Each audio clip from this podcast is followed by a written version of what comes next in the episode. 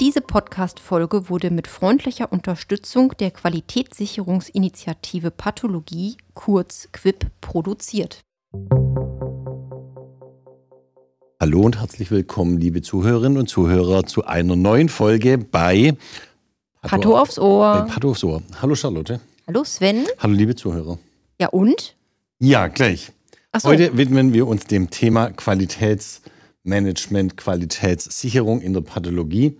Klingt Hm. langweilig, Ist es aber äh, nicht? ist Oder es doch? aber nicht. Man weiß Nee. es. Und dafür haben wir heute eine Expertin eingeladen, Mhm. und zwar die Privatdozentin Dr. Med Corinna Jürgens. Hallo Corinna. Hallo.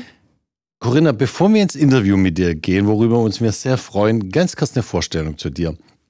Du bist in Berlin geboren, hast die wesentlichen Teile deiner Ausbildung bis zur Fachärztin und, ähm, und auch Habilitation in Berlin absolviert, hast nur zwischendurch mal einen kleinen Abstecher nach Frankfurt gemacht und bist aber jetzt seit einigen Jahren von deinem geliebten Berlin weggegangen und zwar nach Dresden, bist dort Oberärztin und auch stellvertretende Leiterin des Instituts für Pathologie an der Uni Dresden. Aber deswegen haben wir dich gar nicht dabei. Du bist nebenher, und zwar schon seit einigen Jahren, medizinische Beraterin der QUIP. QUIP steht für Qualitätssicherungsinitiative in der Pathologie. Und dafür haben wir dich heute als Gästin dabei und freuen uns sehr. Ja, ich freue mich Ja. auch. Ja, Corinna, also von mir auch nochmal vielen Dank, dass du da bist.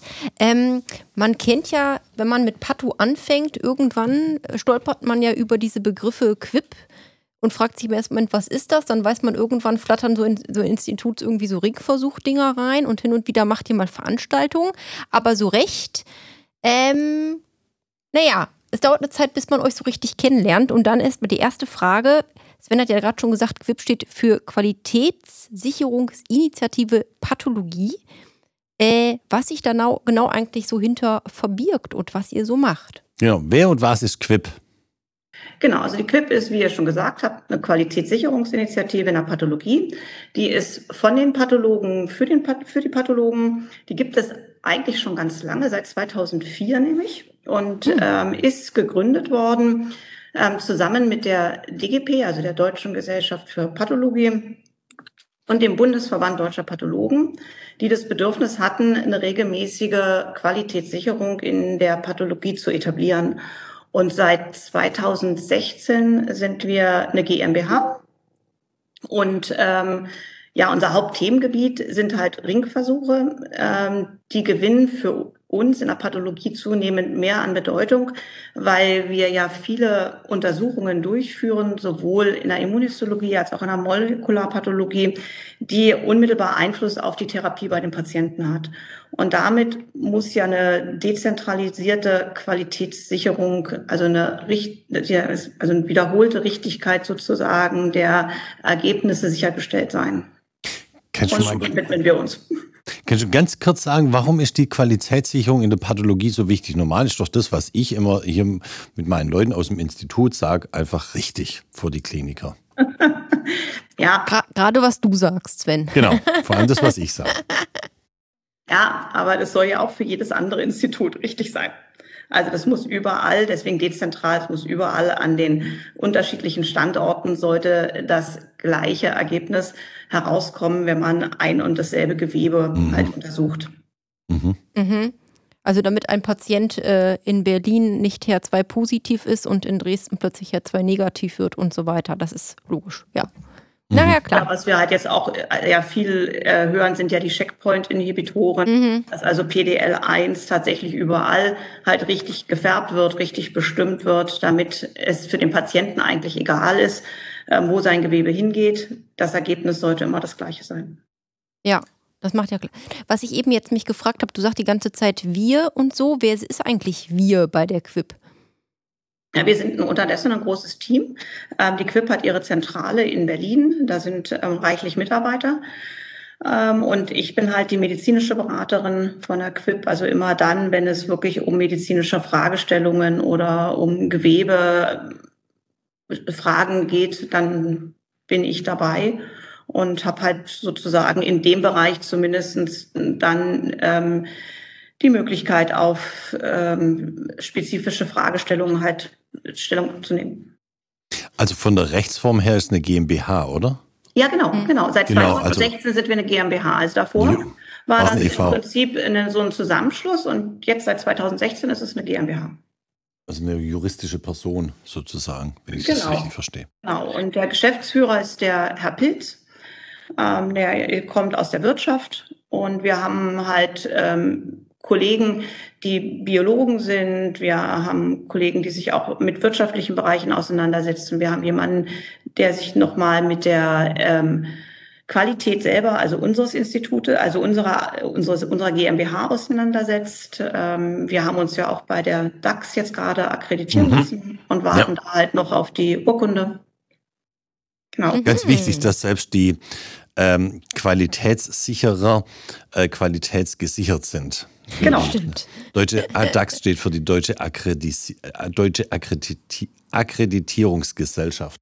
Mhm. Genau. Genau, da bist du Begutachterin und ich auch.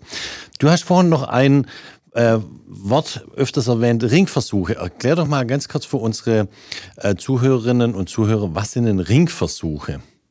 Also bei den Ringversuchen, die wir durchführen, äh, gibt es zwei Ansatzpunkte. Das eine ist für die Immunhistologie und das andere ist für, sind molekulare Untersuchungen. Und die Ringversuche sind so aufgebaut, dass sich mehrere Institute ähm, vorab besprechen, was für Material genommen wird, dass wir den wissenschaftlichen Ansatz in diesem Bereich halt kontrollieren. Und ähm, dann hat ein Lead-Institut ähm, sozusagen den Hut auf. Das führt das Ganze führt den wissenschaftlichen Teil zu diesem Ringversuch. Wir gucken, wir wählen Material aus. Ähm, in unserem Bereich arbeiten wir ja mit Paraffinmaterial und mhm. dieses Material wählen wir aus, gucken, ob das geeignet für einen jeweiligen Ringversuch ist. Und dann werden Schnitte davon erstellt und die werden dann rumgeschickt und dann werden entweder ist die Aufgabe, eine molekulare Untersuchung durchzuführen oder eine immunhistologische Untersuchung.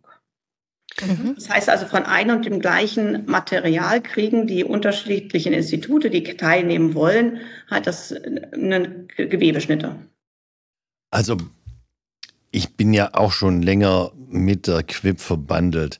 Ich kenne wirklich auch nur Ringversuche auf Immunhistobasis oder molekularpathologischer Untersuchung.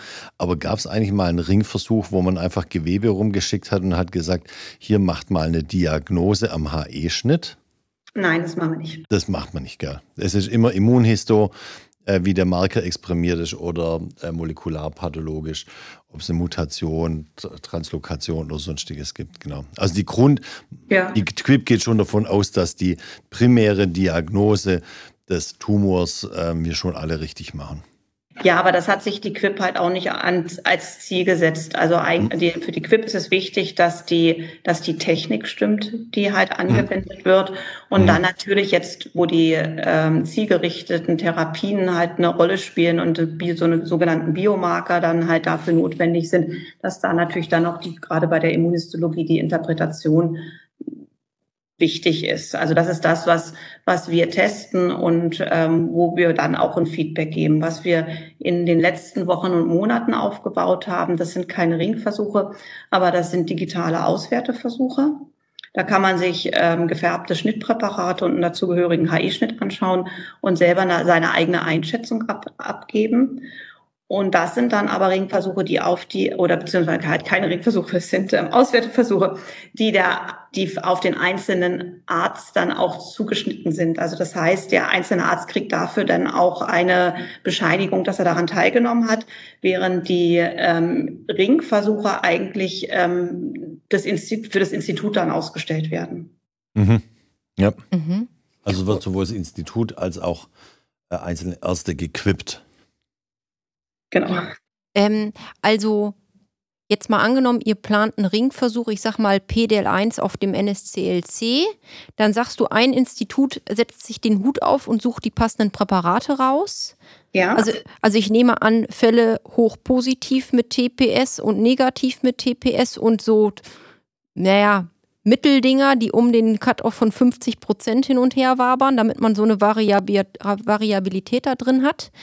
Und die suchen die dann aus.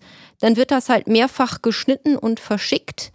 Ähm, und dann habe ich mich jetzt eben gefragt, wie viele ähm, naja, wie Teilnehmer gibt es denn und woher kommen die? Also sind das nur Institute oder auch niedergelassene Praxen oder wie funktioniert das? Also vielleicht einmal noch gerade vorab. Also das eine Institut hat den Kopf, äh, den Hut auf und sucht die Fälle raus, aber mhm. es wird je nachdem, ob das ein erstmalig durchgeführter Ringversuch ist oder ob es ein wieder einer ist, der jedes Jahr angeboten wird, gibt es zwischen drei und fünf weiteren Instituten, die das Ganze gegentesten. Also wir mhm. äh, die nochmal gucken, ob das Material auch wirklich für diese Untersuchung geeignet ist und auch die gleiche Interpretation hat. Dann, also ich meine, sonst könnte ja einfach ein Institut sagen, ich sage jetzt mal, so ist es und dann ist es so. Und das muss ja nicht, also um da eine Sicherheit reinzubringen, ähm, äh, sichern wir uns vorher nochmal mit dem Material ab und nehmen dann zehn Fälle, die ähm, wir einheitlich befundet haben, wo man also auch sagen kann, dass die Qualität gut ist und die Färbung ist gut. Und da werden dann jeweils zwei Leerschnitte ähm, hergestellt und das wird an die Teilnehmer verschickt. Die Teilnehmer sind Universitätsinstitute, sind Institute die von Niedergelassenen und auch von, also von städtischen Krankenhäusern oder privaten Krankenträgern. Das kann jeder Pathologe bei uns sozusagen teilnehmen, jedes Institut. Und wie gesagt, die kriegen zwei Schnitte. Die sind dafür gedacht, dass der eine, wenn man möchte, nochmal mit einem HE gefärbt wird, dass man mhm. das Tumorareal nochmal anschauen kann. Ähm, es gibt aber auch die Möglichkeit, dass wir zum Beispiel Schnitte, HE-Schnitte hochladen und ähm, dann verschicken wir zum Beispiel auch nur einen Schnitt für die Färbung. Wenn man zwei Schnitte hat, kann man auch natürlich zwei unterschiedliche Antikörper zum Beispiel nehmen und gucken, was dann für ein Ergebnis dabei rauskommt. Die Grundlage einer jeder Zusatzuntersuchung äh, ist immer der HE-Schnitt, deswegen braucht man den immer dazu, entweder virtuell von euch hochgeladen oder ja. man färbt selber mit seiner eigenen HE-Mischung. Ähm, wo es auch große Diskrepanzen gibt zwischen einzelnen Instituten. Wie viel, wie viel Pathologen oder Institute machen denn da in der Regel so bei so einem Ringversuch denn eigentlich immer mit? Also nur, nur, nur, nur mal so viel dazu. Wir haben 1300 Fachärzte für Pathologie in Deutschland. Die sind natürlich nicht alle Einzelarbeiten, sondern immer zu, äh, zusammen assoziiert in Instituten in der Größe zwischen ein, ein Facharzt und, was weiß ich, ungefähr 20 Fachärzten. Ähm, das macht ungefähr 0,4 Prozent der Ärzteschaft aus. Also wir sind eine kleine Gruppe. Wie viel, wie viel Anfragen kriegt ihr so ungefähr pro Ringversuch? Also das ist tatsächlich ganz, ab, äh, ganz abhängig von den Ringversuchen an sich. Also wir bieten ja zum Beispiel Östrogenrezeptor, also diese Mama-Ringversuche mit Östrogenrezeptoren, Progesteron, mhm. HER2 und MIP. Da haben, die bieten wir zweimal im Jahr an. Da haben wir über 200 Teilnehmer. Mhm. Ähm, in anderen Ringversuchen haben wir auch ein Limit. Zum Beispiel bei PDL1 hat sich gezeigt, dass man aus dem Block für 80 Teilnehmer ganz gut Material heraussuchen kann. Danach wird es schwieriger. Mhm. Also irgendwann reicht das Material halt nicht mehr aus. Und wir wollen mhm. ja, dass wirklich alle Teilnehmer mehr oder weniger dasselbe Material bekommen. Ja ähm, sodass wir halt eine große Variabilität haben. Ich würde sagen zwischen 20 und 200 Teilnehmern. Mhm. Wobei ich auch sagen muss, wir sind ja auch nur eins von mehreren Ringversuchsanbietern. Ne? Also das heißt jetzt nicht, dass alle anderen, die bei uns nicht teilnehmen, keine Ringversuchssicherung haben gibt noch von der Europäischen Gesellschaft für Pathologie, die bieten das auch an. Äh, englischsprachig dann, aber so für den deutschsprachigen Raum, für die Dachregion, sind, ist die Quip, glaube ich, schon so der relevante Anbieter. Ja, aber wie gesagt, es gibt auch welche, die durchaus ähm, bei anderen Anbietern ähm, die Ringversuche wahrnehmen. Ja. Jetzt ist die Quip ja kein selbstloser Verein. Es hat zwar irgendwie den Sinn von Pathologen für Pathologen, dafür wurde es gegründet. Ähm, was kostet denn so ein Ringversuch für den teilnehmenden Pathologen? Äh, das ist unterschiedlich. Also ähm, ich müsste jetzt tatsächlich auch nochmal reingucken. Ich habe das jetzt in dem normalen Pro also Hausnummer. Ich weiß, das kosten auch immer nicht. Also um die 400 Euro kosten, glaube ich, schon die Ringversuche. Aber das steht ganz genau in unserem Ringversuchsprogramm drin und da kommt auch jeder ran. Also wenn er, äh, wenn man die www.quip.eu eingibt, dann kommt man dort direkt in dieses Ringversuchsprogramm rein und kann nochmal gucken, ähm, wie viel die kosten. Mhm. Also jetzt muss ich mal eine ganz blöde Frage stellen. Also auch wenn, vielleicht ist die jetzt völlig unangenehm, weiß ich nicht. Also ich habe mich gerade gefragt, warum heißt das eigentlich Ringversuch? Weil das zeitgleich an ganz viele geht und die so eine Art Ring bilden? Oder warum? Ja, genau. gut. Also das heißt, Ringversuch, weil das tatsächlich in einem gewissen Zeitraum stattfinden muss. In dem ah. Zeitraum kriegen alle diese, dieses Material, müssen das dann auf die Plattform bei der Quip eintragen, in diese Ergebnisfelder und dann ist das auch geschlossen. Ne, also dann ist der Ringversuch beendet und dann beginnt die Auswertung. Das ah, ist ein virtueller Ring, also so übertragen, abstrakt gemeint ja, ja. Ring. Gut, und dann sagtest du ja eben, dass ihr irgendwie, ich glaube, fünf Institute zusammen das erstmal alles begutachtet, ähm, damit ihr, wenn ihr die Fälle verschickt, vorher auch äh, wirklich zum Beispiel festlegt, keine Ahnung, Immunhistochemie, da ist positiv, da ist negativ, da ist Grenzbefund oder je nachdem natürlich, um welchen Antikörper es geht, ähm, dass ihr da sozusagen, und dann sagt ihr sozusagen, wenn ihr, ich glaube, fünf hattest du gesagt, oder? Na, wir haben, Oder? also man muss so ein bisschen unterscheiden zwischen ähm, einem Ringversuch, den wir erstmalig durchführen. Da haben wir drei Institute, die sich um das Material kümmern und fünf, die gegentesten, wenn wir bei ah, der ja. Histologie sind. Bei den wiederkehrenden Ringversuchen haben wir in aller Regel drei Institute, die sich darum kümmern. Und bei den molekularen Ringversuchen ähm, ist die Zahl der Lead- und Panel-Institute geringer, weil die molekularen Untersuchungen halt teuer und aufwendig mhm. sind und häufig natürlich auch sehr seltene chromosomale Aberrationen nachweisen und wir das Material nicht unnötig aufbrauchen wollen. Also versuchen wir einen Mittelweg zu gehen. Mhm. Ah ja, okay. Und dann wird praktisch das, was ihr zusammen als Ergebnis festsetzt, das ist dann sozusagen auch das, der Sollwert. der Sollwert, das richtige Ergebnis. Nee, ich frage deshalb, weil ich selber bei manchen Ringversuchen, da gibt es ja immer, finde ich, das sind ja meistens zehn Fälle, die ihr verschickt. Und ich finde immer, viele sind dann immer ganz klar, so ganz negativ oder super positiv. Ich, wenn wir jetzt zum Beispiel beim PD1 im NSCLC bleiben und den TPS angucken, also Prozent positive Tumorzellen an allen Tumorzellen. Und dann finde ich, gibt es ja auch immer so Fälle, die wabern so um 50 Prozent, wo man weiß, da kommt es jetzt irgendwie drauf an. Und da gucke ich da auch, ich weiß nicht, da könnte ich mir die Augen manchmal ausgucken und frage mich, ja, sind das jetzt 45 oder 55 Prozent? Keine Ahnung. Das ist, also das ist ja schwierig fürs menschliche Auge so genau zu schätzen häufig. Und dann habe ich mich nämlich immer schon mal gefragt, wenn da das Ergebnis zurückkommt und die sagen, äh, das stimmte da oder da stimmt es nicht, habe ich immer gefragt, woher wissen die das eigentlich, dass das wirklich so ist? Daher die Frage. Es ist ein Konsensus. Konsensus, ja. Genau, das ist ein Kon also naja, wir haben schon diese Cut, also es ist so, wir haben klare Fälle drin, ja, na klar, weil wir mhm. ja auch wollen, dass die Teilnehmer ähm, die eindeutig identifizieren. Und dann haben wir sogenannte Challenge-Fälle, da sollte mhm. man maximal eigentlich einen drin haben. Und ähm, da, den kann man natürlich einmal so als Test nehmen. Ne? Also wie reagieren, also wie interpretieren das die Teilnehmer? Und da haben wir auch teilweise ganz lustige Erfahrungen gemacht, weil dann einem Fall, den wir als Challenge gesehen hatten, ähm, der war dann gar keiner. Den haben die Leute dann alle relativ eindeutig halt interpretiert. Mhm. Also das, das kann auch mal passieren, aber ähm, wir versuchen schon Fälle zu nehmen, wo, wie gesagt, diejenigen, also die Institute, die das vorab testen, in, in etwa im gleichen Bereich liegen und auch nicht zu sehr abweichen. Also ihr habt ja gesagt, so diese mittelstarken ähm, Fälle bei PDL1, also wenn da ein Institut zum Beispiel jetzt sagt, das sind sieben Prozent oder fünf Prozent und das andere sagt, ich habe 30, dann ist das ja eine ganz schöne Spannbreite. Ne? Das mhm, ähm, ja. möchten wir auch nicht so gerne. Also wir versuchen da schon Fälle zu nehmen, die wirklich relativ einheitlich ähm, interpretiert worden sind Ja.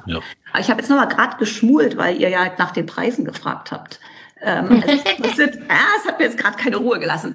Die Mediziner sind immer nicht gut mit Preisen, das weiß ich. Vor allem an der Uni sind wir immer nicht gut. Also es, es gibt äh, Ringversuche für 300, also wenn wir jetzt bei den immunhistologischen Ringversuchen sind, gibt es welche für 350 Euro bis, ähm, bis 500 Euro zum Beispiel. Okay warst ja mit so 400 als Mittelwert. Nicht so ganz schlecht, gut. oder? Nicht so schlecht. Mhm. Wir sind auch nicht schlecht, was Zahlen anbelangt, bloß wir sind nie exakt. Ja. Gut, ich habe noch eine Frage. Es gibt ja immer prototypische Ringversuche und edukative Ringversuche. Kannst du das auch noch kurz beleuchten für unsere Zuhörer ja, und genau. Zuhörerinnen? Also die prototypischen Ringversuche, äh, das sind Ringversuche, die erstmalig durchgeführt werden und die sind häufig auch von den Pharmafirmen gesponsert. Und zwar deswegen, weil sich ja auch die Pharmafirmen mit absichern müssen, dass das, was sie als Biomarker sozusagen, also das gefordert wird, wo dann ihr Medikament ähm, benutzt wird, dass das auch wirklich nachvollziehbar ist und für uns möglich ist ähm, zu bestimmen. Und das sind die sogenannten prototypischen Ringversuche. Das ist, war zum Beispiel ganz am Anfang 2016 PDL1 an den nicht kleinzelligen Lungenkarzinomen. Und ähm, dann schaut man halt, kann man, kann man überhaupt, also ist der Ringversuch so, wie er gestaltet ist, durchführbar? Ähm, kommt wirklich das Ergebnis raus, was man erwartet? Sind wir alle in der Lage, das auch wirklich ähm, zu bestimmen? Und dann gehen die Ringversuche in so eine Routine sozusagen, also in wiederkehrende Ringversuche über und werden dann jährlich angeboten. Hm. Okay. Und der edukative Ringversuch, da spielt halt nicht nur die, also nicht nur die Technik eine Rolle. Also das ist ja der, das, da, darauf beruhte ja ursprünglich der Ringversuch, dass man die, dass man die Technik abprüft. Aber beim edukativen Ringversuch gucken, lassen wir uns alle Schnitte zurückschicken und derjenige, also das Institut, das, mhm. ähm, das sozusagen ausgerichtet hat, hauptsächlich diesen Ringversuch, ähm, das schaut sich dann alle Schnitte von allen Teilnehmern an, guckt, ob man die Ergebnisse nachvollziehen kann, ob die Interpretation richtig ist, wie wirklich die Färbequalität ist. Und dann schauen wir, ob man noch mal so einen Hinweis geben kann bei den Färbungen. Also manchmal ist es ja so, dass man mit dem Ringverschub schon besteht, aber die Färbung noch nicht so ganz optimal ist. Und dann mhm. versuchen wir da noch mal so ein paar Hinweise zu geben. Und deswegen heißt der edukativ. Von das Pathologen klingt, für Pathologen. Aber das klingt nach einer ganzen Menge Arbeit, ne? Ja, ja. Muss ich deswegen, sagen. Deswegen zahlen wir auch nicht ganz so wenig dafür. Ja.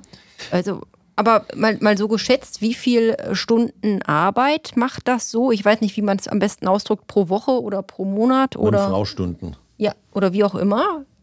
Also das, also das kann ich nicht so richtig beantworten. Es gibt Wochen, wo wirklich, sage ich mal, wo kaum was zu tun ist.